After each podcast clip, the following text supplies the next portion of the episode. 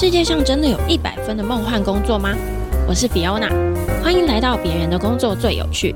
让我们一起探访各式各样的神奇工作和职业 lifestyle，从别人的经验一起学习成长。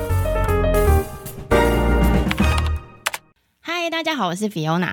之前我有一集访问过乡土剧的编剧，那个时候我们就有聊到，一出戏好不好看，最重要的有三个角色，分别是导演、编剧还有制作人。那我今天邀请到的来宾，就是在第五十八届金钟奖拿下四项大奖的《村里来了个暴走女外科》的制作人，欢迎 Holly。嗨，Holly 你好，很高兴来这里。我今天邀请到 Holly 来，是我在做作业的时候发现，她完全是我想象的那一种热血影像工作者。你会这样觉得自己像工作者，对，就跟我们想象的完全一模一样。Holly 他原本是在相信音乐里面当副导，然后他是必应创造的潮创员工之一。我那时候听到，我就觉得超强啊！嗯、但是，但那蛮机运的，因为我们那时候是相信音乐的演唱会部门，嗯，然后也。不知道就会后来会变成必应创造，那时候就公司叫我们做什么就做什么，就说你去必应创造你就去了这样。哦，我没有进到必应创造，只是就是我们当初演唱会部门就只有我们几个人，哦，那时候一起做很多事情，对我来讲是很好玩的一个经验。所以一个演唱会，你们那时候真的公司部门那时候只有六个还八个，我以为只是算约聘而已，然后每天在那边吃喝拉撒，因为事情很多，所以约聘其实也是一样，在里面就是几乎都在，几乎在公司都超过十二个小时吧。哇，那我觉得那个革命情感就会很快累积起来耶。对啊，现在都还蛮有保持联络。我每次回想那一段，也觉得对我来讲很重要的一段时光。办完演唱会，应该还会觉得很有成就感。哦，我觉得从那个时期开始就蛮确定一件事情，就是有时候成就感不是来自于你。做了什么，而是那个观众的反馈，会让你觉得哦，原来这个就是成就感的感觉。你说看到我们在台下这样子呐喊，觉得很开心的感觉。对啊，就是你设计的桥段，或者你铺成的东西，让大家哇，或者是哭出来、笑出来的那个东西，对我来讲，就它就会转换成成就感。这就是我觉得热血的影像工作者这样会有的想法，就很棒。就是因为 Holly 他很想要。拍片，所以他后来就离开了相信音乐那边，然后一路走到现在。这是你的第一出担任制作人的剧嘛？就女外科。对，对啊，女外科是。嗯那我那时候查资料的时候，我就还发现你为了这出剧成立了一间制作公司。对啊，对对，你这样不疯狂吗？就是应该是蛮傻的，真的五月天那个拱狼的那种 特质造成的。那你那个时候真的创作制作公司的时候，你会不会觉得有点焦虑，或者是哎，我怎么决定踏出这一步？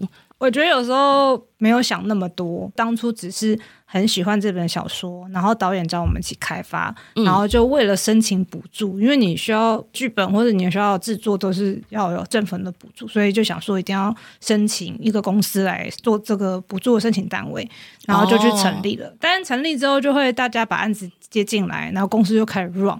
然后 run 之后，你就会发现哦，要养人，要接更多案子，然后要申请更多的东西，然后他就这样一路走下来。对，然后中间当然会有嘎不过来的时候，就想说要不要收起来。可是那时候又拿到辅导金了，哦、就有一种哈，那现在是要撤退吗？还是继续吗？然后就硬着头皮就一直继续，然后就一直硬着头皮走到现在第六年。很久了耶，第六年了，这真的很幸运啦，因为我们两部作品都有很好的成绩。虽然说营收上面还是蛮辛苦，但就是好像也没有理由不继续下去。你那个时候从相信音乐是怎么样慢慢的走到制作人这条路啊？我当初进相信音乐其实是想要拍片，嗯、所以我去应征的是 MV 的导演助理。对对，然后那个 MV 导演皮特那时候是很红的 MV 导演，但是拍一拍之后，公司就请他去做演唱会导播。然后因为我是他助理，就就开始跟着开始做演唱会的工作。然后后来就演唱会的工作已经远远超过我们那个拍片的量。虽然演唱会很开心，因为我自己其实是歌迷出来的，所以就是做演唱会了解那个幕后非常疯狂，就是学很多东西。但是就会隐隐的觉得说，那我这样下去还拍得了片吗？因为我那些同事到现在都在演唱会巡回，就是你进入那个世界之后，你喜欢就没有必要出来。但是我就想说，哎，这样我就拍不了片。但我那时候临界三十，所以我就很焦。焦虑，我想说，我这样下去，我我真的就会离拍片越来越远，所以就有点就是毅然决然的离开，然后就有接案一阵子，中间有有去美国进修那个特效，所以你接案其实也是接跟影像相关的，对不对？是后置吗？还是？对，但是那个中间是先去念了特效，然后回来，嗯、其实又回到相信了电影部。他们那时候成立了电影部，从、哦、电影部开始学着做那个纪录片啊，然后电影的后制啊，然后离开之后才开始自己接案。嗯所以我的养成其实真的很完整，都在相信音乐。真的，我今天不会聊太多相信音乐哦，因为 我一定会单独做一集，我等一下就会拜托好你，请你们期待。但是我听起来，我觉得你的经历算是很完整，应该是说影像的东西太复杂了，它真的需要好多好多的分工。Oh. 所以其实你也需要这么久的时间，你才有办法做到，比如说制作人，因为在我想象，制作人要做的事情真的。很广，然后又很多，他好像什么东西都要了解一点。嗯、对，像工作很多环节，然后我其实没有一开始立志要做制作人，有点像是因为对对对，因为你起了这个头，然后你走到那个位置的时候，就要讲我们之前有一个制作人，然后他那个时候同个档期，他要去拍其他案子，然后他就说：“ 我觉得你们可以，那你们就上吧。” 我们那时候可从执行制作就硬生生被被变成制作人，升职了，瞬间升职，真的就是误打误撞。但是经历之后，我会觉得有时候勇气可能会是一个更大的元素，嗯、因为世界上太多事情是你做中学的。对，所以有勇气，因为想你能不能负担那件事情。那因为我们很幸运，我们的女外科是公共电视出资的嘛，所以在财务上面就是是没有那么要担心，就不是要拿自己的钱压房子去拍这个东西的时候，嗯、那个压力相对是比较小的。所以我自己在看这件事情的时候。我们没有把自己当做制作人，我自己把自己当做专案管理的角色。因为我做导演助理也是专案管理，我做后期制片也是专案管理，我做企划也是专案管理，所以专案管理就是一直在被训练的技能的时候，你就只想着你在做专案管理这件事情，而不是、嗯、就是只想要完成每一个任务。对啊，然后你就是一直去打怪打怪，接任务接任务。对，我觉得那些 title 有时候让人觉得很恐怖。嗯，就是他有一个莫名的期望，或者说哦，你好像什么都会没有没有，你不可能什么都会。导演会的你不一定会，摄影师会的你绝对不会。真的，你现在问我器材，我还是一知半解，但我就拿那个报价单跟。预算表对一下，就是哎，这样我可不可以负担？我们大概是在做这种决策，不是说我了解每一个器材能做什么事情，但是就是会大量的了解，你就会越能够去谈创意面的事情跟现实面的东西。我觉得那个了解是为了你想要达到更好的目标，你就去学习它，了解它，然后作品才会更好。但是制作人要做的事情应该不止资金啊，他应该还有很多。还是我们先聊一下制作人整体的工作流程。呃，比如说我刚刚讲的三个重要角色，好了，导演他就是管理影像的部分嘛，嗯，就是整体的影像呈现等等。然后编剧当然就是整个故事的架构，嗯，然后制作人很难的是，他应该是要从无到有，让这件事情整个落成下来，对不对？对，他可能是让这件事情发生。但是台湾很多导演会自己去找案子，编剧也会找案子，所以是谁是发钱不一定。所以我们特别有把女外科的发钱都列出来，就是因为要是没有这四个人，这个案子不会发生，所以我们就把发钱列出来。因为淑珍也很重要，导演重要，然后我之前的 partner 也很重要，就是我们需要这些元素才有办法让这件事情发生。但我可以讲一下制作人的工作，因为蛮多的。对，就是前置开始，就是有一个 idea，好，我们有一个真人真事要改编好了。你有一个 idea，然后你就去把它变成剧本，变成企划。有时候不可能剧本马上出来，嗯、因为变成企划反而是一个现在这几年台湾大家在训练一个很重要的过程，就是你先有个企划书，你要知道它是它要拍成什么美材，它的调性会是什么，嗯、你希望它的预算规模，因为你只是想走影展，跟你想要走商业市场是完全不同的路数。哦，所以一开始就要决定你是要走商业或者是影展这个路线的。我觉得最好是花时间想一想。或者也有可能是你先做，然后发现啊这条路不行，但你就会花到成本嘛，就是不管是时间或者是金钱，哦、所以最好是先有一个大家在主创人员有一个共识说，说哦我们这个东西要长什么样子的那个企划书，嗯、然后才去找适合编剧或者是自己是编剧把它落成剧本。那编剧。很困难这件事情可以花很多集讲，真的对，对。然后当你有剧本跟完整的企划书，然后你知道你要做什么事情的时候，你才会进行筹资，或者是同时进行啦。就是你会开始去 PO 一些投资单位。嗯、那因为我公司的两部片都是先有辅导金才开始运作，所以对我来讲筹资我还没有到很擅长，因为我目前都还是很顺利的得到辅导金，对，靠政府养的孩子那样拿政府的钱，或者是找投资人的钱。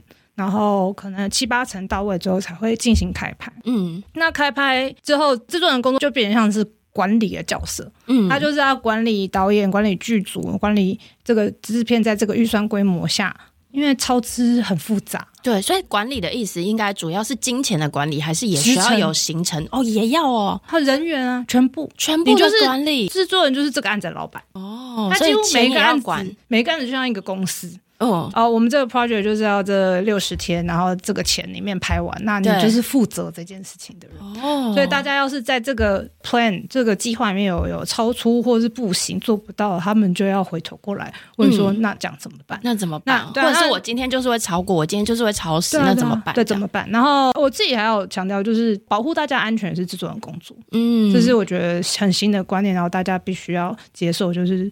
制作人就是要也是要保护大家，对，就是包括什么时候收工，大家怎么安全回到家，嗯，然后这个天数是不是合理的，然后但怎么样才不会超支？这些这些问题很难，所以我觉得制作人角色是难在这样子的管理。哎，可是我问一下，像你刚刚说的那些，其实很细节，而且有时候是随时会发生，比如说。嗯今天是不是就是超时？比如说你们在等什么光啊，或是什么太阳等等的。对。那你是要一直在现场，还是他们要 call 你？我觉得，因为我第一次，有些制作人他可能有他的班底，所以他可能事前讲好一些游戏规则，他们就可以不一定要自自己做判断的话，那当然就是。他班底可能跟他很多年了，他们有个默契存在。那制作人不一定需要到现场，嗯，但因为我是第一次当制作人，我要学这件事情，我要知道我怎么样做那判断。我不清楚情况的话，很难判断，所以我都几乎整档戏就是除了一两天有请假之后，都在现场。但我觉得这很重要的原因是因为，就像你讲的，有时候是场景的问题，比如说场景有噪音，嗯，所以导演说这场戏他真没办法拍，然后他就必须连场两个小时的时候，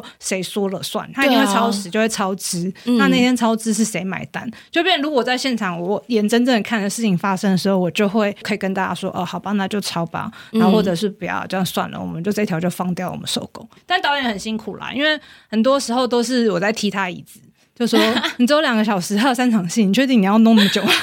哦，所以其实我觉得导演跟制作人他们其实某种程度是有点拉扯，就是因为你要进行预算控管，但他希望他磨了一阵子之后戏可以更好。对，梦姐很宽容啦，因为我也是算他带起来的制作人，所以我们就互相学习。他又是梦姐是导演，对对对，他又是师傅，然后又是导演，又是发起人，然后他也知道我在承担那个金钱上的压力。迎接十年一遇的存债良机，富养自己不是梦。中信优息投资级债零零九四八 B，甜甜价十元入手，还有平准金及月配息，小资也能轻松跟对。零零九四八 B，投资就是发。五月二十二到五月二十八号飞跃募集，一同再现王者新高度。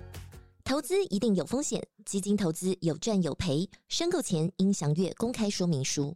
导演又是发起人，然后他也知道我在承担那个 金钱上的压力。我们两个那场戏拍完都胃溃疡，他也胃溃疡，我也胃溃疡。是哪一场戏啊？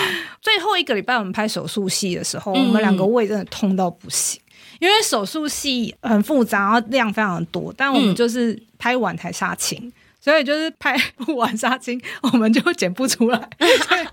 所以就是我记得杀青那天进现场的时候，我就还我还没走进去，我胃就开始痛，然后一直到最后一颗镜头拍完，我胃痛才停止。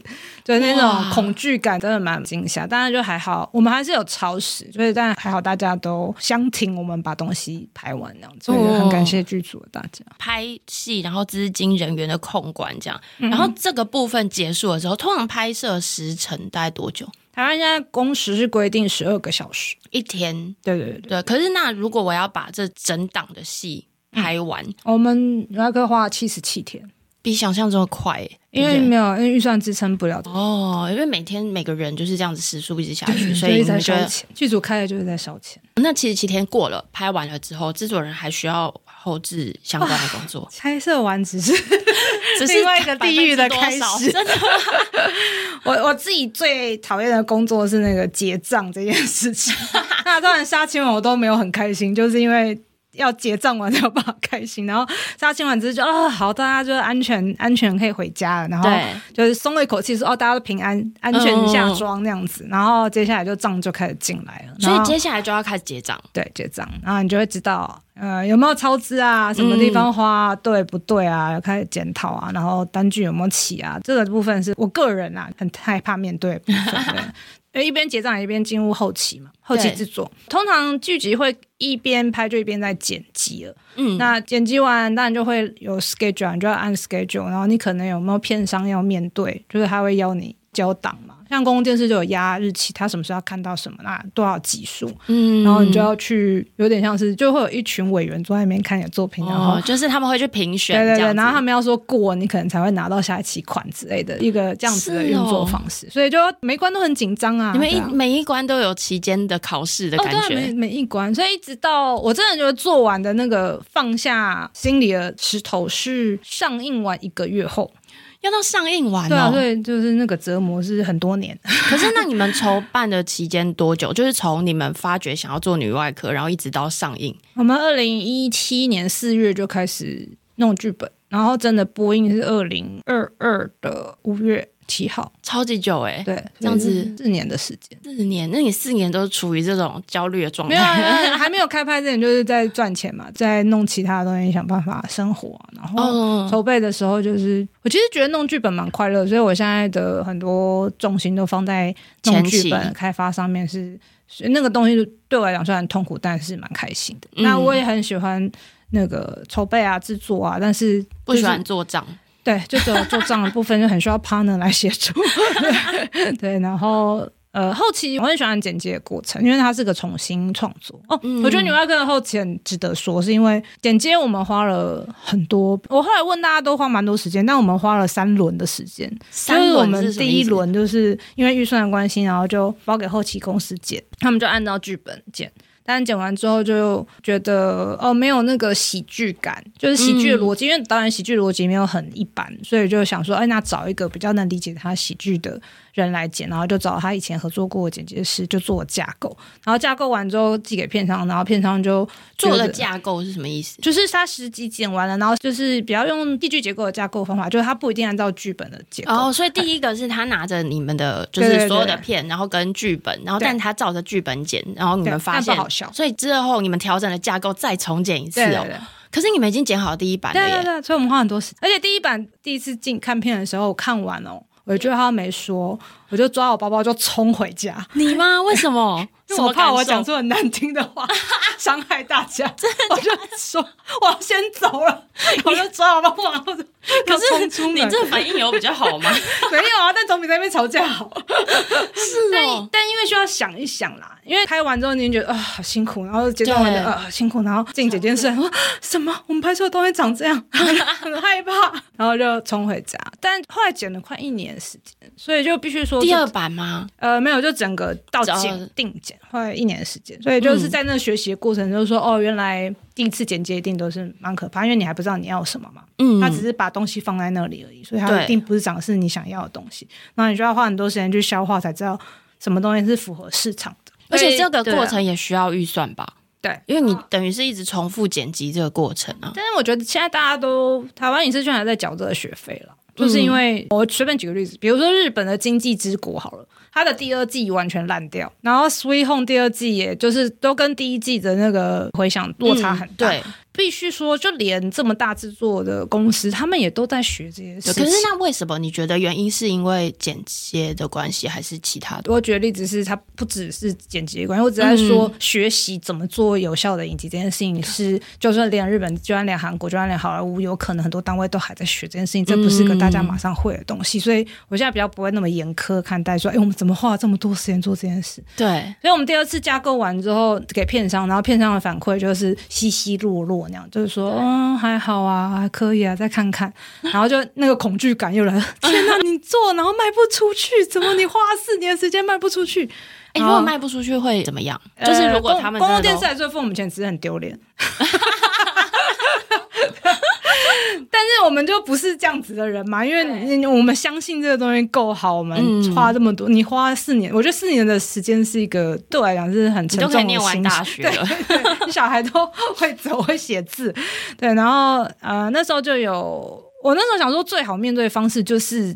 你自己面对，就是你每个镜头都看过，让你确定说你真的拍不好没救了，你才认输嘛。嗯，所以我们那时候就抓，刚好也碰到疫情期间，而那时候没有什么其他的事情，所以就抓导演，然后淑珍，我跟公司的剪接师，我们就四个人关在剪接室，把每一颗镜头全部重新看过。我们花了两个月的时间，哇然后再按照我们一边讨论的东西重剪了。这十集，所以最终你们还是自己重新再剪过这个修正的版本，这样。每天吵架，每天吵架，每天吵架你们已经是同一个 team，还是会意见不同？哦，嗯，吵的吵架。嗯，就是讨论导演会对自己的风格啊，然后联不联系啊，他就是摄影好不好啊，他会做他的判断。对，那淑珍会就演员的表演，因为有的表演好的时候，不小心什么东西穿了，或者是什么反光，嗯、那导演就觉得我不要这颗镜头，可是他的表演超好的，比任何一颗都好，哦、就会有这种吵。然后有时候他们有一个比较艺术的剪法，然后我就说不行，观众看不懂。然后我就会有试场面的嘛，然后就说就说你们不能就是在那边很艺术，然后观众就说哦，这真的第四集怎么回事？怎么从头到尾看不懂？就是。我就会做拉扯，嗯、所以就是我们三个就会有非常多争执的时间。对，然后剪接师这个剪接师又坐在那里，然后听你们三个人，他 回头说：“大家要不要休息一下？要不要叫个什么东西吃？”我们那时候很常点咸酥鸡跟啤酒，就是吵完之后，大家都把自己灌醉，冷静的时候就吃饱，然后就会舒服一点，然后再继续。对，就这样维持了两个月时间。但我很珍贵啊，因为我觉得在那个期间，我们四个人都学了非常多的东西。嗯、在在面对剪接这件事情，但一直在想说观众怎么样看得懂，会觉得好笑，会觉得好看。每天这样锻炼的，我觉得很珍贵。对，是很珍贵。而且我觉得，如果你们真的可以取出那个共识的话，这件事情真的是很宝贵的事情。嗯、因为这件事情很主观，我觉得。比如说，你今天觉得这个很艺术，你觉得这个看不懂，你没有办法去证明它。嗯、所以我觉得有时候要团队工作，是因为才不会有盲点嘛。因为我们四个人带着四个不同的视角，嗯、因为简介是这。个比较年轻时代的，如果我们四个公司，它起码有在一个水平上面，对，那那当然就是。呃，剪完之后还是有请其他同事来啊，或是做测试什么的，对很多人买单才哦，这真的过关了。所以就简介花了很多力气，是在学习怎么做这件事情，超级复杂，超级麻烦。那但是如果下一次就是你们接下来也有第二季嘛，你们还是会这样子做吗？呃，我觉得不一定，但是我觉得大家集体面对有可能，以我们这个 team 有可能还会再发生。但我们现在有个比较。前进的做法就是我们在编辑剧本的阶段，我们就在想剪接这件事情。哦、嗯啊，我们就已经用简介的思考方式在在想剧本。什么镜头，什么样转场是好看的？嗯、想要再提前一点把这些事情做得比较好，所以就是有进步了。对，那第三版就是最终你们都剪完之后，然后你们再看完这整个成果，那你有什么感觉？还是你就是一直哈哈大笑这样？我那时候就觉得，不管外面人怎么说，我会跟他说，我们尽了我们每一份力气。嗯，而且你端出了一个你满意的作品。对啊，对啊，就是说你说要再换镜头，没有了，我每一颗都看过，没有得换的，就他就只有这样子。真的哎，因为我觉得。你真的要做出相应的努力，你才有办法说出这样子有底气的话。我有跟我朋友吵架，我朋友在那边很亲近的朋友要挑三拣四，然后我就说我每一个镜头都看过，嗯、我们就这个钱、这个人力、这个第一次拍就长这个样子，没有办法更好，下一次会更好，但是这次没有办法。真的，对就是除非你要回到从头重拍，不然的话就是没有办法改变。啊、素材就长这样子哦，但就是有好好面对啦。就是导演有一边跟我检讨啊，说你看这个，你只给我半天拍这场戏，他就只能长这样。然后啊，对了，就镜头好少哦，下次知道哦，对，对啊，互相学习，对，互相学习，互相拉扯，就可以有更优秀的作品。对啊，那最终然后已经剪好，然后卖出去，然后大家拍手，这样这一出剧结尾。没有啊？还没结尾，上映前当然就是行销战啊，对耶，行销策略，行销策略很早就。哦，我们碰了很多单位，是因为那时候我们档期换好几次，因为公共电视因为卖片关系，跟很多单位有讲好日期，然后后来又想要更好的策略，所以就变更那样子。嗯、所以我们原本是二零二一的九月要上，然后我们的策略都想说那个时间，哦、结果又事情又有变化，然后就又隔年的五月份才上。然后中间就很焦急，因为就换了几组行销单位，然后后来就是跟千猴子合作，就是因为求好心切，就是希望他会被大家看到。嗯，所以其实尾端的行销通常都会找特殊的行销公司，然后帮忙去，也有公司自己做，就是看你的预算跟、嗯、跟你可以配合的单位。因为戏剧跟电影又不太一样，是戏剧的那个行销其实拉很长。它是个马拉松，嗯、然后很多行销公司会觉得好累，它需要多长的时间？可是它就是上映了之后，不是通常都是上映上映之后才会发酵。所以我们自己的亲身体会是，我其实半年前就一直抓着行销，听说我们我们什么可以做的，像他弄什么短影音，我们要不要丢什么东西？你说上线前半年，对对对，然后他们就说不要太早丢，没有用。但我觉得还是逼他们嘛，哪叫我们公司自己可以剪，所以我们就硬剪，然后说哎，这个可以丢吗？这个丢吗？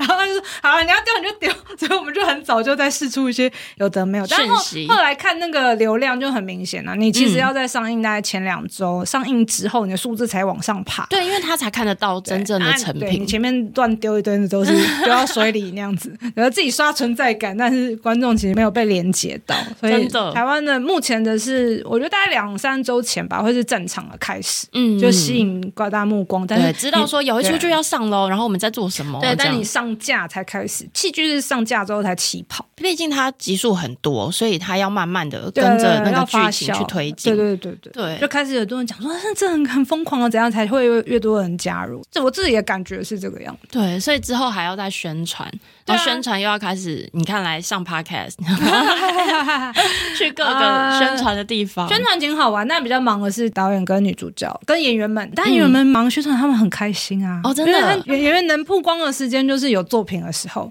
所以那是他们很、oh. 很重要。就是演员真的上战场，就是有作品要曝光的那那段宣传的那段期间。哎，然后我们也是我们在呃宣传期前就抓说主要演员，逼他们一口气看完十集，所以他们是被我抓到办公室，就说临时跟饮料那边门关起来，没看完不准走，你知道上厕所可以出来的。可是也有很多人是他可能到最后他都不一定看完全部的吗？对，我我想要。要宣传，就是那个让演员看做功课，我觉得是互很互惠，很互惠跟表，因为他们东西很多，嗯，他他一定会忘记他当初做了什么，或他不知道你剪出来是什么东西。对，我觉得让他们事前看才会有话题，而且也他们也会很努力啊。如果他喜欢这个东西，他就会相对努力啊。我们有好几个人是看着哭了出来，说、嗯、我觉得我表现很好，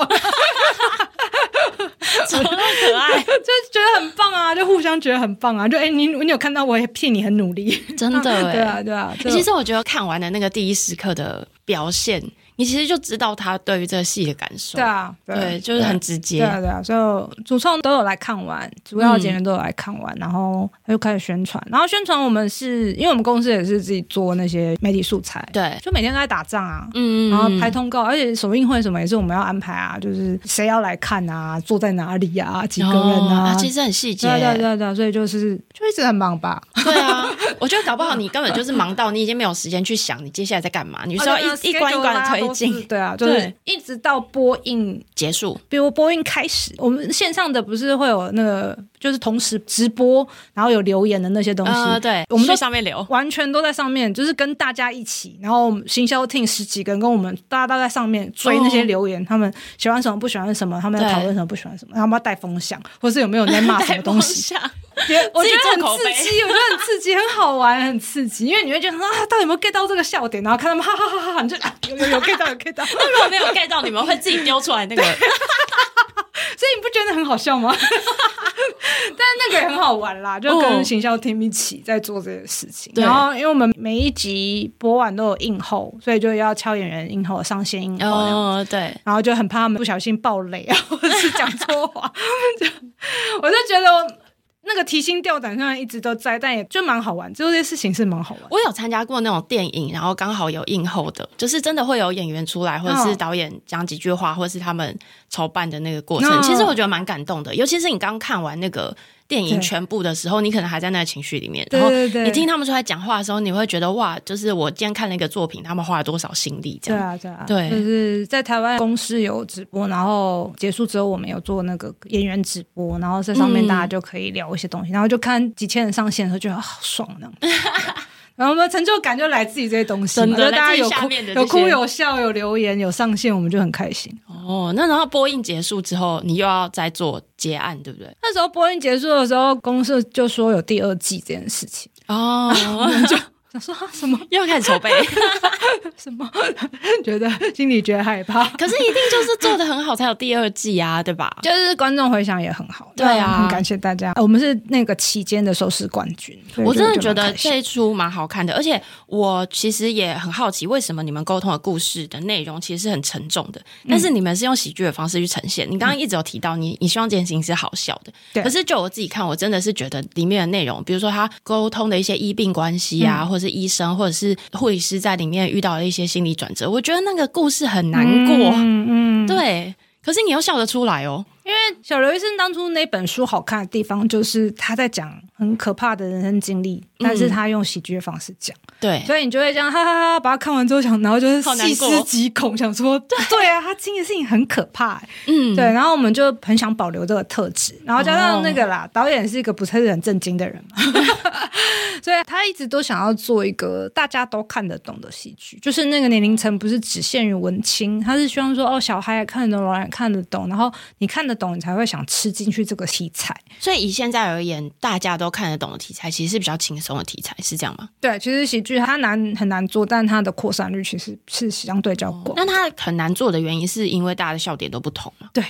喜剧是种语言，哦、你说台湾的喜剧方式没有，嗯、就是比如说综艺的喜剧也不一样啊。戏剧每一档，比如说呃，我的婆婆也是喜剧，啊，跟女外科喜剧方式就不一样。嗯，然后我是妈别闹，她也是喜剧，我们大家都做不一样的喜剧，就是很吃风格，对，很吃风格。但我觉得百花齐放有时候是一件很棒的事情，就是哦，华语的喜剧什么就有很多种方式，如果让观众开心，那它就是好的方式。嗯嗯，所以你们才会想要保留这个。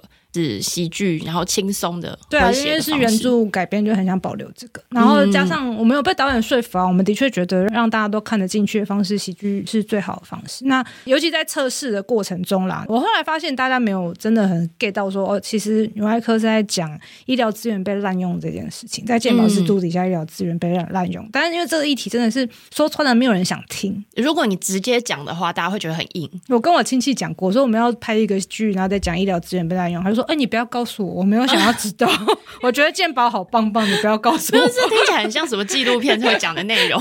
对，我直接被我舅妈抨击说，你不要拍这种东西。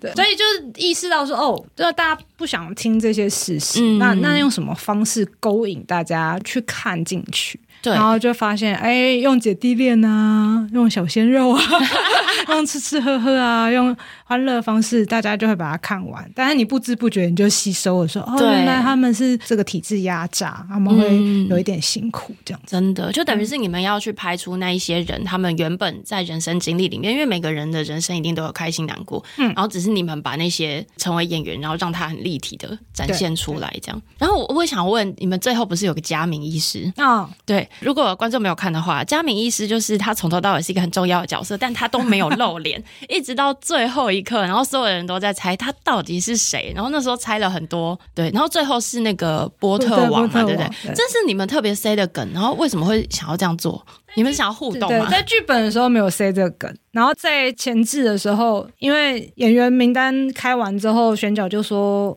嘉明是算很重要，但我们没有预算再给一个很重要的角色 演。是因为预算对，然后导演就说你找个大特来演这个东西，但他在故事里面几乎像圣人般的存在，他觉得超不合理的。他就问学长指导说：“啊、那那我怎么样可以？就是他很重要，然后观众喜欢他，但是就是又不是有名的人。”对，然后他就说：“哦，不可能啊，除非你只让他来一次。”然后导演说：“哦，只让他来一次。”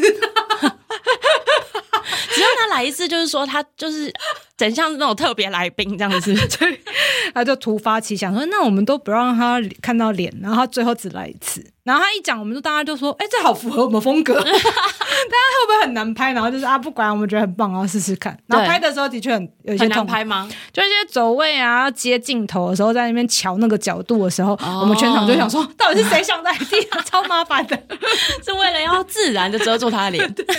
对 现场很荒谬，所以你们就是把那个演员钱省起来，然后让自己变得很累。很好玩啦，后来效果也很好啊。对啊，我觉得蛮好玩，因为我甚至那时候在想说，这会不会是你们想要就是跟观众互动的一种方式？后来发现这个互动是很棒，因为其实大家会一直在猜那个人是谁，然后反而引起很多讨论。对对，就蛮好玩的。我觉得观众会那个强迫跟我们互动，像我们片尾名单也为了让那个单元人物不爆雷，所以我们把它做乱码嘛，就想说，除非你很用心的去打那个字，要不然你不知道那名字是谁。我们每个礼拜都接到有观众打电话说：“哎，你们那个上面有错字。” 一直在我们粉粉专里面留言说，那有错字，还截图说错字真的很多，就想说为什么一直是乱码？然后想说啊，这个互动真的有点心累那样子。可是我觉得这很好玩呢，对对对，那就很像那种韩国有时候试出什么预告，然后他就会把很多讯息藏在一些很隐秘的地方，然后让大家去找。我觉得彩蛋是很好玩，很好玩啊，对。这个过程当中，比如说你最喜欢做前期，你觉得真的最喜欢的，还是真正在更新的这七十几天当中，还是说事后？哦、我觉得他的感觉很不一样。在前期的时候是那种幻想阶段嘛，你就可以在那边许愿，想说哦，我想要那个，想要这个，然后希望拍出来长什么样子，你就对很多自己脑内泡泡那样子。然后，但在现场的时候，是演员跟剧组会创造很多奇迹给你。就比如说，我刚才我们在讲拍家迷思，嗯，然后你就觉得超莫名，然后现场大家那边就很折腾，然后想说到底是谁想来 杀了他的那个。很很折磨，但很好笑的那个状态。对，你又觉得度过，你就觉得啊，也是很好玩。然后到后置，我刚才说在剪接室吵架，我就觉得很难取舍，哎，都好都很精华，就是你很难。嗯、就如果他是相簿要删掉，就不知道删掉哪一张，全部都要留着，对，全部要留着。但是讲到那个很好玩，就是我们有一场是在彩蛋的戏，就是那时候导演剧本是想着说，小律师跟老狐狸走在走廊上，然后他们手中一直变换食物，嗯，然后那时候导演组拿到就想说什么意思？看不懂是什么意思，然后就跟那个摄影讨论，想说这是要怎么拍？我们是要用特效吗？还是怎么样？然后后来就是我们是用大队接力的方法，对，就是他们一面走来，然后我们一直有工作人员蹲在镜头底下，第十五个演员，然后再跑到摄影机后面，然后摄影师这样一直倒退，一直倒退，一直倒退，我们就花了大概八到十个人力做这件事情。然后我我有参与那个第十五这件事情，好好玩哦，超好玩的，你们很像把什么大地游戏融合在里面。然后动作要够快，这样，然后就会看到真的侧拍，就会看到大家在地上爬，这样。你这个侧拍镜头一定要拍出来当花絮的吧？有啊有，但因为我们太多这种花絮，就有点，你真的去看我们粉砖上，我们花絮太多了。所以导演在现场拍，或者是剧组在现场看的时候，他看到的是剧本，所以有可能跟大家想象的是不一样，他们要自己去创造这个。画面对不对？这就是戏剧最有趣的地方。演员其实有时候可以有意见，就是比如说我这个时候可不可以怎么样表现，他就跟导演讨论这样。对，当然当然。哇，是每个演员都，因为我们可能大家很快就会发现我们是很 open 的剧，嗯，所以演员都会很有创意。对对对，都他们都可以即兴演出啊，或者是加一些他们想要的元素啊。那有没有一出戏是拍出来实际的效果，就是可能经过他们的创意，然后变得更棒？然后超越你想象的好，好像蛮多的诶。因为我会这样想，是因为我之前访问过编剧那一集，然后明示的镜头，他们有很多编剧的时候，他们可能不见得有这个意思，但拍出来的时候就会突然变得很夸张。我想说，那实际上面就是不是乡土剧，或是不是那么戏谑的内容的时候，你们会不会也会有这样子的状况呢？可是因为我们是医疗专业，所以他们要脱稿演出的东西是比较少，都只有一些在喜剧拍的上面，嗯、就是他们可以可以他们加一些自己的风格。但因为基本上我们在文字上没有限制风格，所以你基本上看到都是演员他们自己发挥的东西。哎、欸，其实演员真的需要每一字每一句都要跟剧本一样吗？还是、哦、我们没有要求？看导演，有的导演是。我有认识导演朋友，是那种他很记叙名，他是连语气他都写在剧本里面，是因为一方面是他人生自己经验的故事，对，然后一方面那个剧本他写了三年，他很确定他每一个字都是他想要保留的，他有的意思在，所以他们就是一字不能错，所以他有要求他演员是一字不漏，但因为后来演员都拿到奖了，所以就是。也有导演是这样子，是可以让演员做很好的发挥，所以我觉得每个导演风格不一样。我们剧组是蛮让大家做做自己想、嗯、用自己舒服方式去。所以演员是不是真的背词很厉害啊？对，应该蛮必须的吧？对啊，我觉得超强哎、欸，尤其是那个吧，我们医疗台词真的，我觉得他们都很对呀、啊，而且很多英文的部分，哦、我们英文部分都是请那个医疗顾问先录那个英文字，然后就演员他们就回家背。所以他们就背那个音，然后在现场在。对，我 我觉得很厉害，很强。我觉得我比较骄傲的戏，就是我觉得它比剧本还更好看，是那个老狐狸跟小刘 PK。嗯。的那段第七集的开头，因为我们在纸本上就只写 PK 嘛，就是哦 PK 感要怎么 PK？对对，但是到画面上的时候，因为谢金老师是个很资深的演员，然后他就有一股气势，然后就会逼着淑珍要去 match 他那个气势，然后我们两个在斗的时候，我觉得又又好看又好笑，就我很我自己很喜欢那一段，就因为他太风格了，我就觉得。很难在其他的戏剧里面看到这么奇怪的表演方式，对，就是只有女外科才有办法做这样的东西。那你刚刚也有讲到，因为你们是医疗相关的题材，那你们会做什么？比如说田野调查或者之类，让多演员充分的理解这些内容，非常非常的多。我在写剧本的时候，光田野调查就已经很困难，但第一季就还在摸索。就是很多、嗯、常常写到撞墙，然后不知道怎么编那些案例。然后后来你有看我们的片尾名单，就知道我们有大概五十位医疗顾问在拍摄时候协助五十位。然后我们现在也有很这五十位里面，我们有很多就变成我们的好朋友，所以就是让我们我们现在比较方便了。我们现在只要 line 跟打电话给他们，他们就会回答问题，就立刻就是哎，我现在要编一个那个 就是什么什么癌症啊，然后还要什么症状啊，这样可以吗？他们现在就会接我们电话回答问题。你们已经会先写好之后再问他们是不是真实有可能这样，是吗？我们现在比较知道怎么做这件事情。那但但是我们也会知道说，哦，这个部分需要医疗顾问要帮忙协助，我们就会括号说这边要请医疗顾问确认。但是呃，必须很骄傲说，我们现在团队医疗知识就是非常的 强大。有时候常常被医疗顾问称赞说，哎，你们这可以，你们好 可以去考试。那所以田野调查是谁要做？编剧有，因为我们现在都有半担任策划跟编剧的角色，所以我们自己就会、嗯、就都会做，对，都会做。就是有想要设计案例的时候，就会去查那些词，参与剧情的时候都需要这样子。对对对对，我们的演员，比如说，就是他们要背的东西都非常非常多，像他们都有练习需要器械跟手绑鞋的部分。淑珍更不用讲了，淑珍是早八百年就开始练那个东西，然后他们真他们真的练呢、欸。那怎么练啊？我们有请老师帮我们上一两堂课，嗯，但。我以为那一两堂课可能他们就懂个大概，然后回家可以自己练习。我以为，他们回去都各自请了家教，因为 回家很崩溃，想说我不知道怎么弄啊。家教是谁？他们要请医生朋友啊，教他们做手绑线，所以他们真的都绑得出来。那个其实真的很难，然后又要缝得很漂亮。而且杜源是真的会缝哎、欸，他缝葡萄哎、欸，很多住院医生没有办法缝葡萄，他缝葡萄，真的、哦，他回家每天练。所以我就觉得没有入围很可惜，但就是我、嗯、我就是很想讲说他们非常努力的演员，然后很优秀，优、哦、秀到医生都医药顾问都称赞说太厉害了。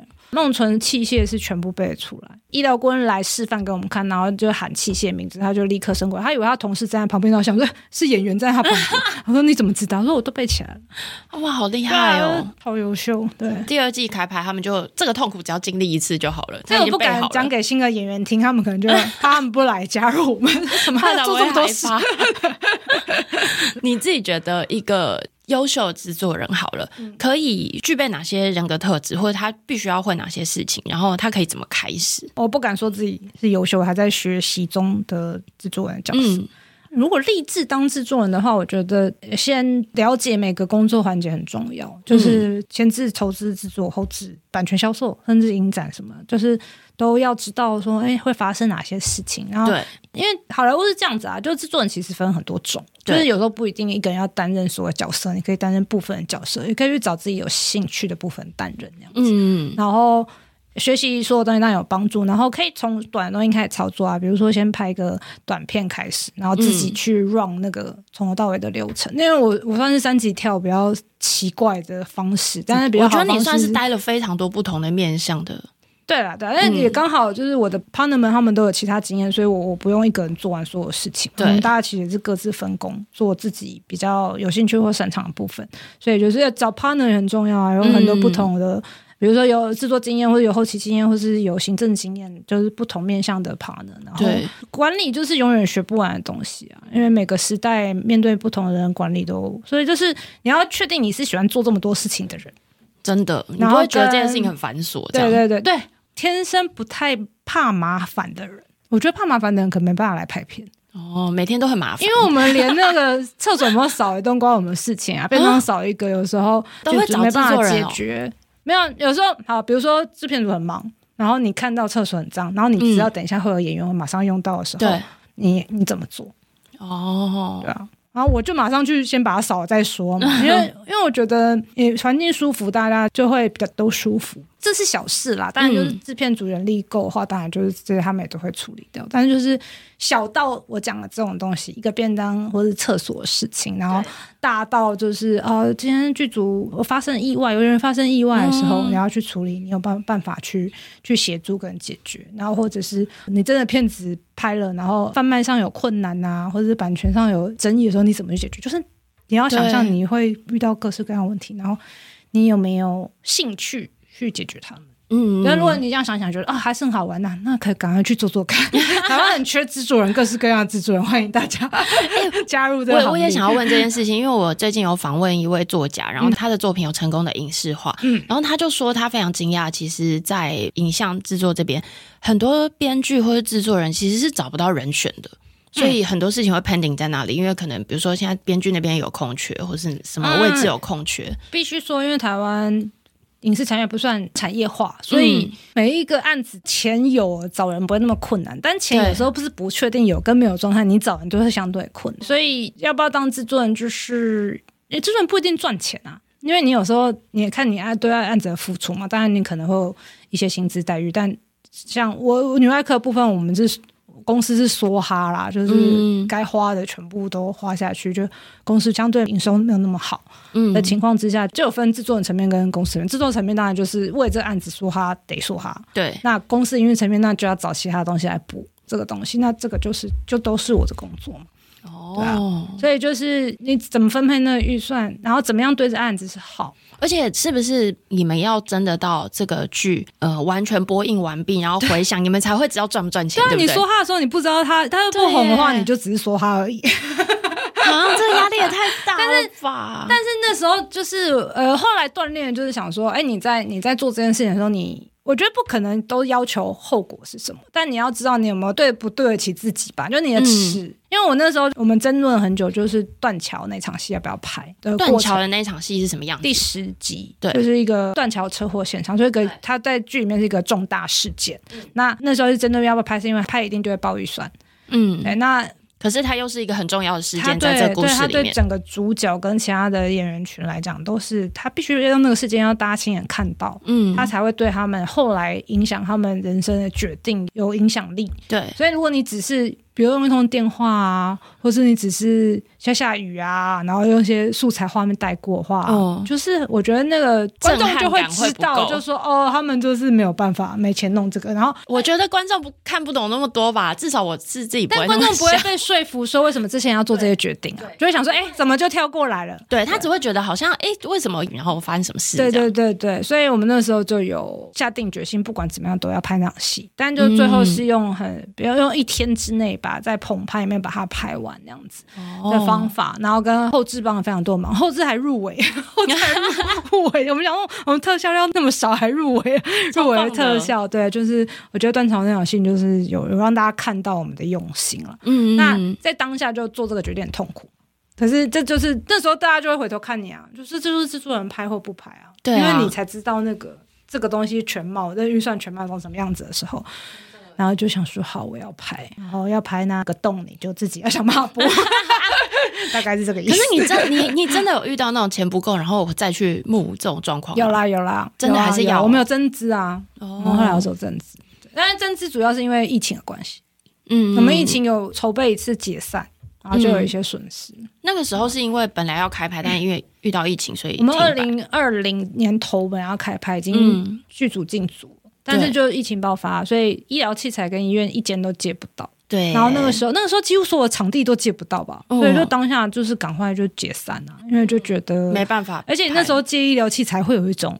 这还太违背道德的感觉。对啊，说你是大家都在抢口罩的时候，哦，没有，我们要拍片用，我就觉得真的，这理由听起来可能就是没办法。对，你在最缺口罩的时候，你们很需要口罩来拍摄，啊、那那时候就直接放掉。但那时候不是只有我们放掉啊，就有很多剧组那时候都放掉他们的档期。就是对啊，因为那时候其实全世界都在面对这个问题，群剧大家都觉得很害怕，就是刚开始决定解散的那天，我回家还是躺在地上两个小时，对，觉得我爬不起来。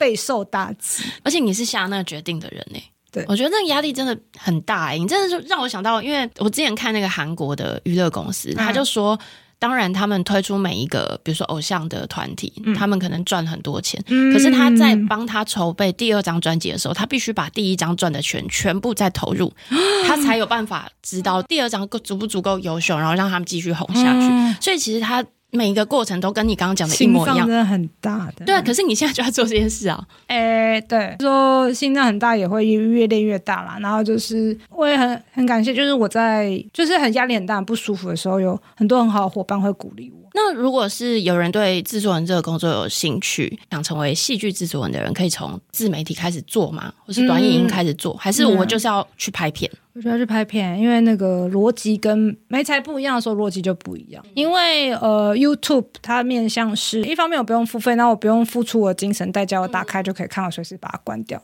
但戏剧的特质是你打开，你会希望他把它看完，然后希望这个他在情绪上、精神上是留在这个作品里面的，所以他生命要有共感，这才是戏剧的目的嘛。嗯，对啊，所以你要达成这些东西，就跟 YouTube 只是传达资讯，或者只是做一个你看完娱乐就不记得这件事情是。一个非常相反的做法，我们希望你看完，你不只要记得，它最好能影响你的生命。所以我们、哦、我们要传达的东西不一样。对啊，就是当深度不一样，影响力不一样的时候，你要下功夫又不一样。因为我们在做编剧，其实就是在讲共感这件事情。我要怎么编排这个人物的性格跟走向，然后达到你看完这小时的时候，他会在你身上留下一些什么？而且就是剧组又是完全不一样的生物，是因为我觉得有时候剧组管理很困难，是因为这些人比我更有经验。比如摄影指导，他可能已经拍过二十支了；嗯、美术指导已经拍过三十支了；选角指导已经拍过四十支了的时候，制片已经拍过五十支的时候，你要怎么去管理他们？有时候你就得用你的故事，跟你有多爱这个故事，跟这个故事意义有多庞大，来诱惑他们说。嗯我们再来做一个很棒的故事，请加入我们一起，贡献你的才华吧。对，所以就我觉得是这个特质才有办法成为一个很好的制片。是你是，我觉得讲钱，大家就是我来办完事，我做完，嗯，不不用付出什么精神，那我就走。对，我觉得花钱办事是最简单、最便宜形式的做法。可是影视创作比较没有办法，是因为你会希望这些主创人都贡献他们的生命给你，贡献他们的才华。一个美术指导，他愿不愿意花心力把帮你打造一个场景，跟他就只是看这个预算，然后就说哦，你要这个图，我帮你做出来。他有没有花心思去想说这些角色在里面会产生什么样的情绪、跟情感、跟效果？就是有没有花心思，有没有花力气？这个东西就是其实是落差。然后你是透过荧幕上看得出来，女外科预算没有比大家高，但是大家透过荧幕都知道我们很有诚意。嗯，那个诚意就不是只有我很有诚意，导演很有诚意，演员很有诚意，摄影很有诚意，灯光很有诚意，美术很有诚意，整个团队都很有诚意。对啊，尤其是当演员很有诚意的时候，剧组是会被感动的。嗯，比如说他们看到淑珍在那边嘶吼啊、哭啊，然后看到丰田被淋得乱七八糟啊，嗯、看到杜岩在那边缝葡萄手在抖，然后很害怕、很紧张、求好心切的时候，剧组会被感染。就是：“哎、欸，他那么努力，我要拍到他吧，我让他看起来好看吧，我让这场戏看起来是有价值，那大家就会 give in，就会多一点。我我自己觉得这个东西才是影视制作的价值。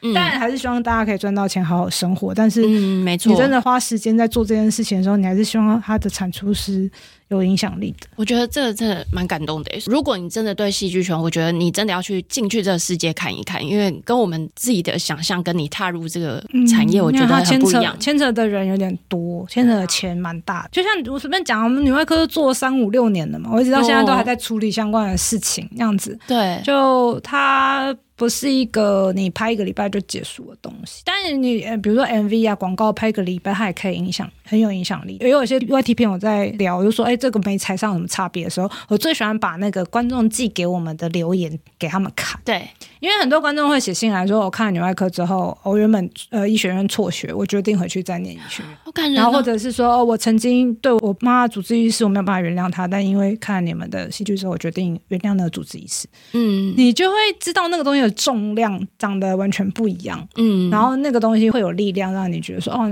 对他有看到你花心思做这个东西，我们就拿只能拿这个来鼓励自己嘛，因为我们不一定有非常好的收入或者是名声，名声就是很，我希望台湾的戏剧圈也可以让大家都有很好的收入，对对对。但是我觉得韩韩国这方面，其实台湾相对有比较好嘛，韩国。相对比较好，但是就是有好有坏，因为他们竞争也很激烈，就是他们竞争激烈是翻倍的激烈那样子。那对。台湾，我我因为我前阵子才去那个新加坡市场展，台湾相对于整个亚洲影视环境，我们是被大家羡慕的哦，真的吗？我们去了才知道，大家超羡慕。他说你们有文化部有文策院，然后你们这么多补助。然后你们就是 Netflix 也还是会买你们的东西，然后自己还有就一些投资方那样子。你们在抱怨什么？可是他们没有吗？他们也有啊，他们没有啊，很多政府没有发那么多钱，台湾发的钱的很、哦、政府发的钱很大，因为比如说我们光跟日本的单位接洽，他说哦，我们的补助可能有到三十 percent 以上的时候，就是整个案子三十 percent 甚至甚至有到一半的时候，嗯、他们超惊讶。那他们大概到多少？日本？日本没有，日本是零哦。对啊，因为他们商业机制，你自己要去找钱哦。对啊。天哪，那对啊，那个拍起来，那韩国你大概知道吗？他们产业蛮完整的，比如说拍戏剧的量，他们几乎是量很大，嗯，所以就是他不用拿补助，因为电视台就是他一年要播五十部，哦，三十到三十到五十部的时候，他他们全国也够多了，对，他全国的量就是够很多人就是开案那样子，对，而且但他们有个很有趣的机制，他们在年头就会把大家要开案先做一张表。哦，然后因为避免打架嘛，因为不小心拍了同题材浪费钱这样子，所以我就觉得哦，这个蛮有趣的。你是说全韩国所有的剧组，对对对对，会去避开那个题材？对对对对，我觉得他们蛮合作的，就是因为我们没有在做这件事情，我们都是靠打听，就说哎，这个这个题材有人在拍嘛？啊，如果撞题，那那我延后两年好了，他 就自己在操作，没有像他们的公开。我也觉得他们这样子蛮好的，但因为他们就是，可是他们够庞大，量够，台湾量没有那么大了。嗯，那你觉得台湾的困境在哪？如果说大家各国很羡慕我。我们那为什么我们都会觉得就是好像台湾戏剧困境就是我们需要走出国际啊？因为韩国现在有全球市场，相对就是制作上比较宽裕，嗯，但是这有可能是假议题，是因为真正有把韩国带到全球市场，其实是 Netflix。对啊，因为他们最红的就是鱿鱼游戏嘛。对对对，但是 Netflix 对很多国家来讲，其实是重创他们的影视产业，不一定是。真的吗？为什么？因为它会让大家有个错觉，说你都要拍一个高预算类型的东西。它一开始标准就会提高，是这样吗？但是你就一窝蜂的去拍了之后，你都按照他的喜好去拍，嗯、而不去保存你自己文化风格、哦、你自己本土电视台的需求的时候，它就会变成失衡。但是 Netflix 就是你一旦失衡之后，他也不是全部都买单啊，他被你养的就是他很挑货嘛。对对啊，像台湾，它现在就是一年三五部的话，那那剩下六十部怎么办？但是预算这么高，不是电视台可以负荷的时候，那怎么办？所以韩国其实倒了一批制作公司，就是因为这个效应底下。他们不买单，对啊，就是因为没有人买单啊，你拍了但没有买单，那你有可能东西不好，或者是你的呃题材不够好，或什么，就是对。所以就大家在呃市场展上就有在检讨这件事情，说，哎，国际平台对整个一个就一个国家或者一个文化的影视产业来讲，哈，它是不是一件健康的事情？嗯，然后大家是质疑的，对。啊，对，对啊，所以就是我现在我听完我也是哦，我没有这样想过。对啊，因为大家就觉得哦，去 Netflix 好棒棒，没错、啊，要去 Netflix。然后 Netflix 好像又花钱，然后让大家看很多更好的剧。我们好像没有觉得这有什么问题。对，对观众来讲是，嗯、但就是你换换成你今天是文化部长，就是当你所有的公司都只想拍东西，然后卖给 Netflix，但是没有人在管说哦，儿少题材啊，然后台语题材啊，客家题材啊，嗯，然后是有没有办法更稳健的发展？然后我们自己的喜剧会长什么样子？如果卖给 Netflix，是不是呃犯罪题材？啊，画画个动作片，然后弄个很大，他比较可能会买。就是如果说制作人都在想的话，那就会有点危险。对，对，所以想说，哦，那会不会这不一定是一个最好的做法，或是这个就会让标准单一化？就会稍微想一想。对于本土我们自己文化底蕴的保存，我觉得也是蛮重要的。对啊，对啊，对啊，就是有不同思考的面向啊。接下来女外科会有第二季，对不对？因为你刚刚也有提到，你们现在已经在筹备，有预计什么时候上线吗？嗯、还是你两个礼拜前才要跟我们说？呃，剧本还在，就是在慢慢的生产中。对，嗯、然后因为还是公共电视的案子，所以公共电视是有压，希望今年可以开拍。哦，太棒了！对，对，但我们有公示说，当然是要希望剧本完整才做这件事情，嗯、所以就很紧锣密鼓的在。努力中，对，所以我们也是可以期待接下来这样子。对啊，对啊，而且，大家对我们的期待，我们自己也对自己的就是压力变大嘛，嗯、就会觉得啊，你在在讨论的时候说，这样有比第一季强度更强吗？这样有比第一季好看吗？就自己就觉得哦，压力好大。可我听完这一集之后，我会很相信你们的，因为你每一颗镜头都会看。我觉得你是一个很狠的人哎，你可以这样对待自己，好，好像是。那你最后有没有想要跟大家说的话吗？我觉得光看我经历好像会误导大家，但是其实中间有很多非常后悔的时刻，就是哎哎哎，如果重来一次的话，真的这样做吗？可能可能没办法做到那样。对，你是说拍片的过程哦，选择啊，比如选择开公司啊，选择跳上制作人这个位置，把它弄完啊，然后选择增资啊，这每个过程选择解散，每个过程都很煎熬。然后那个煎熬就是让我选择重来一次，我应该就不会选，真的就觉得好好活着就好。对，但是有时候看电影的时候，还是会向宇宙许愿说啊，我想要拍一部这样子的片子，就很矛盾。所以我我觉得没有什么事情都只有光鲜亮丽的那一面，它背后所有的光鲜亮丽面后面都有非常狼狈、失败的经验在里面。然后就真的把眼前的事情做到你觉得最好就好了，因为很多事情是我没办法控制。其实得不得金钟，我是完全没有得失心的。嗯，因为我们今天也没聊到得奖。对，那时候得奖的那一刻，你在想什么？我很害怕，因为真的是害怕。我，我是个不敢上台讲话的人，哦、所以我就是脏话就 要上台了，太可怕了。因为我们就心里想说啊，我们是出生之犊，不会拿奖啊，然 后就抱这种心态，然后就很浪那样子。然后公司的长官就说：“你不要上来给我很丢脸，你给我准备一下稿子。”然后就我说：“好好好，会准备。”然后就有这人打一个说：“哦，我准备了。”然后就上台的时候就赶快把它打开，然后照我那个念。我说：“还好，我准备。”太可怕了，这一切真的，因为底下超多前辈呢，就是眼睁睁看那个。前辈坐在你前面，然后你就是一个第一次拍片上来，然后所以心中就只有这太可怕了，天哪！但是淑珍跟梦洁得奖，我是真的就觉得他们实至名归，因为他们两个都努力了很多年了嘛。然后这案子他们真的是贡献他们的生命在里面，嗯，所以他们上台的时候，我都直接在底下爆泪那样子。不会，你太谦虚了，我觉得你也是，因为其实你付出了很多努力，所以我觉得其实台湾有这样子一个公信力的奖，可以让你们被看到，这件事情也是很棒的一件事。有有有，长官有说就是用创意解决问题的单位，他说评审的意思是这个。然后我就说，哦，真的很哇，很幸运啦！而且你听到这个评语，应该也会觉得很感动吧？他觉得没钱就有创意，没钱又想拍就有创意出现，真的。你看，限制导演说，哎，那个你赵医师只有一场可以出现的时候，他就会。他就会想出那个 家人看不到你这件事情。对，所以我相信你也会继续在戏剧圈，任何影像相关，你应该都可以看到你持续，因为我完全看到你的热情。什么？谢谢。